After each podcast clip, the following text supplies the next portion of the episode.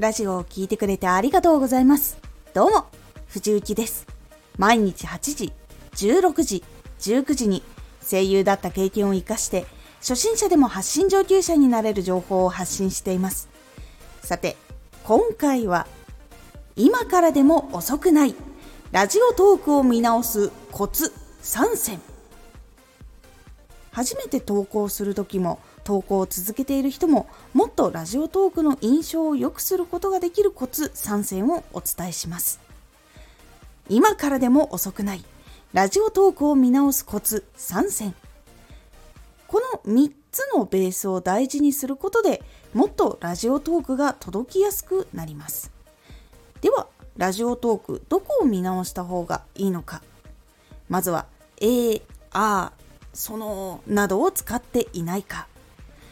話の道筋が見えやすいか。伝えたい届けたい気持ちは乗っているか。この3つを大事にするとかなり聞きやすい話の流れになります。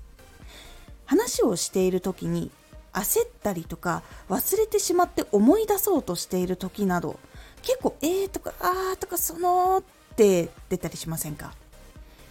これはできるだけ避けるようにした方がいいです。話す内容が自分の頭の中に入っていたりとか、あとこれが伝えたいっていうこととか、これが届けたいっていう気持ちが強く入っていると、あのことを伝えようっていうのがしっかり頭の中にイメージができるので、えーとかあーとかっていうのがちょっと入っても聞き心地が悪くなることはありません。えとかあとか入っているのになんで最初は避けた方がいいのか。この2つの違いは何かというと伝えたいことがしっかり自分の中にある時と伝えたいこと以外のことが頭とか気持ちを占めてしまっている時なんです。緊張や焦り視聴者のことを気にしすぎてしまうとちゃんと伝えたい内容ではないところに意識がいってしまって言葉が出てこなくなってしまいます。伝えたいことにちゃんと集中することでそのイメージ言葉感情などが届いていきやすくなるんです。しかしここで話したいことと伝えたいことへの気持ちが強くなりすぎてあれもこれもと詰め込んでしまって話の道筋が見えなくなってしまうと今度は内容がどんなことだったかわからなくなってしまうことがあります。ラジオは目で見る文字情報とか映像とかと違って耳で聞いて理解をしなければならないのであまりにも詰まりすぎていると処理するのに疲れてしまって処理が追いつかなくなってしまうということもあります。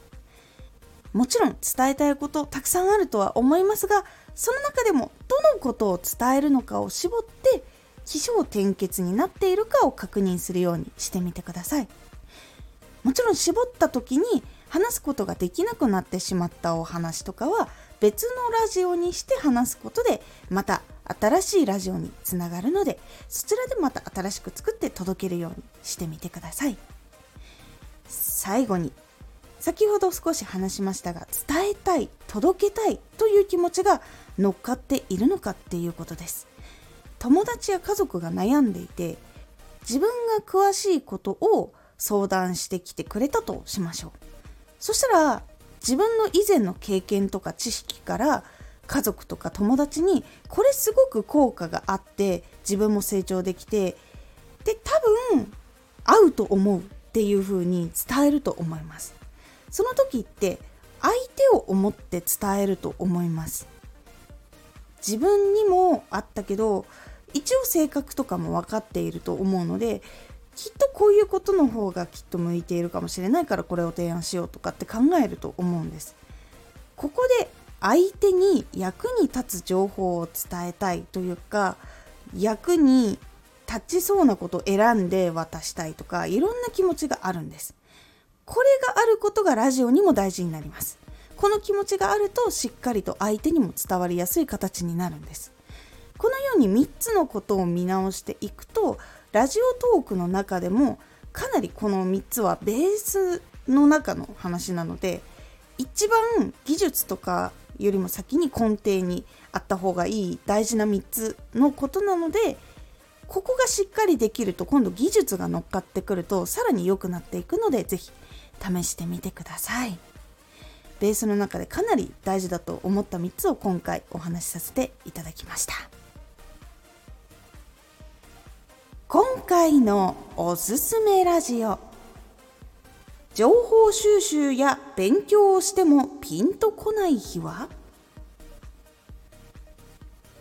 なかなかピンとこない日があるかと思いますネタが思いつかない。いろんなもの見てもなんかいいものが思い浮かばない。そんな日はちょっと別のことをしてみるといいよというお話をしております。このラジオでは毎日8時16時19時に声優だった経験を生かして初心者でも発信上級者になれる情報を発信していますのでフォローしてお待ちください。毎週2回火曜日と土曜日に藤雪から本気で発信するあなたに送るマッチョなプレミアムラジオを公開しています。有益な内容をしっかり発信するあなただからこそ収益化してほしい。毎週2回火曜日と土曜日。ぜひお聴きください Twitter もやってます Twitter では活動している中で気がついたことや役に立ったことをお伝えしていますぜひこちらもチェックしてみてねコメントやレターいつもありがとうございます。では、また。